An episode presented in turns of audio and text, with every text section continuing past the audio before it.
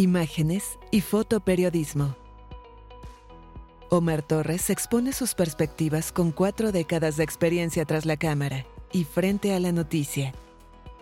Un podcast sobre fotografía digital, análisis, medios de comunicación, tendencias, procesamiento de imágenes.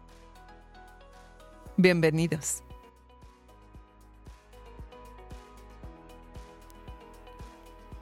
Hola, ¿cómo están? Les voy a hablar de la empresa TikTok hoy. Resulta que la empresa china TikTok nos alertará de las noticias falsas en las elecciones intermedias de los Estados Unidos. A partir del 17 de agosto, esta empresa comenzará a identificar y filtrar todas aquellas noticias falsas que se generen en las elecciones intermedias de Estados Unidos. Según nos anuncia Eric Han, jefe de seguridad de la empresa. Es una verdadera suerte que con el alcance que tiene TikTok y siendo una compañía china, se encarguen de ponernos al día de lo que sin duda serán todas las fake news sobre estas importantes elecciones.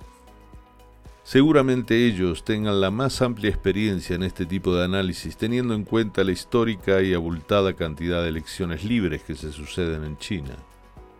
Pero no, un momento. En China no hay elecciones. O más bien, el presidente termina por ser elegido por una asamblea popular conformada por 3.000 miembros que pertenecen al Partido Comunista, de hecho el único partido político que existe en el país. Se pueden argumentar muchas cosas sobre el proceso de elección, pero a pesar de todos los artilugios ideológicos y por muchas vueltas que uno le dé, este sistema no es democrático. Sin embargo, esta empresa, que fue acusada por el senador de Virginia en Estados Unidos, Mark Warner, por prácticas de espionaje, será una de las encargadas de fiscalizar qué noticias sobre esas elecciones eran falsas y cuáles verdaderas. Más allá de lo que cada uno pueda pensar del sistema político chino y de sus ramificaciones ideológicas a través de sus empresas de alta tecnología, esto nos muestra qué tan descompuesto está el panorama político de Occidente. Sin entrar en la incesante polémica de qué tan verdadera es la información que recibimos del gigante asiático, hay una cuestión que ya se ha establecido y que no tiene vuelta atrás. Nuestros políticos, sea de la orientación que sean, recurren a cualquier artilugio electoral para engañar a los votantes.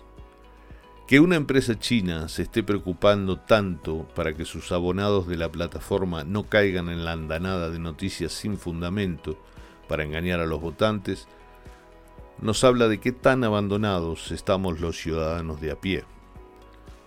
Si para las elecciones intermedias de los que se autoproclaman líderes del mundo libre nos hace falta que una empresa perteneciente a un país donde reina el perpetuo Partido Comunista hay que comenzar a revisar qué tan sometidos estamos los que todavía creemos en la democracia. Si las empresas de tecnología, lideradas por los de las ventanitas, por los de la manzanita, o por buscadores que nos regalan herramientas gratuitas con el solo objetivo de robar nuestros datos personales, ya nos mantienen tristemente manipulados con sus ardides propagandísticos, es natural esperar que nuestros políticos nos hagan añicos con su verborrea plagada de mentiras que nunca es verificada y que se antagoniza en los hechos. En el fondo de todo esto, deberíamos estar mucho más preocupados por saber por qué las empresas, especialmente los bancos, están tan empeñados en que tengamos en nuestro teléfono móvil sus aplicaciones. Cuando ese tipo de dispositivos es el más vulnerable a cualquier tipo de intervención externa o al robo. ¿O deberíamos analizar a fondo las tragedias ocurridas en las redes sociales que llevaron a la muerte o al suicidio a adolescentes por recurrentes retos que solo tienen su origen en la estupidez? Estamos viviendo en un mundo donde los ciudadanos y sus decisiones son manejadas desde los deseos personales de quienes detentan el poder para sus beneficios personales. Ya no son estos tiempos de preocuparnos por la amenaza latente de una guerra nuclear, sino de cómo y cuándo quedaremos a merced de un grupo de hackers que jamás sabremos para quién trabajan. Lo único que nos falta es que el presidente de Rusia, Vladimir Putin, nos venga a dar lecciones de cómo alcanzar la paz, o que las fuerzas policiales de Estados Unidos nos aleccionen de cómo cuidar la seguridad de los ciudadanos sin tintes racistas, o que las empresas chinas, fiscalizadas por el gobierno, nos aseguren que nos abrirán los ojos ante las noticias falsas durante unas elecciones.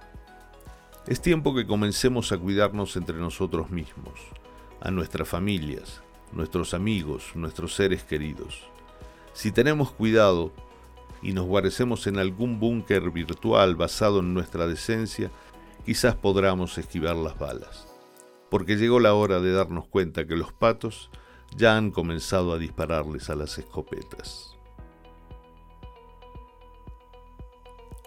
Muchas gracias, esto fue Imágenes y Fotoperiodismo. La música de hoy fue con el tema Wings of Liberty de Evgeny Bardiyusa, traída por la gente de Pixabay. Y la locución, como siempre, de Clau Tenorio, a quien también pueden escuchar en YouTube. Gracias. Imágenes y fotoperiodismo con Omar Torres. Suscríbete y no te pierdas ningún ángulo de este podcast. Disponible a través de iTunes y Spotify. Sigue a Omar Torres en redes sociales. Descubre sus fotografías en Twitter e Instagram. Arroba Omar José 1985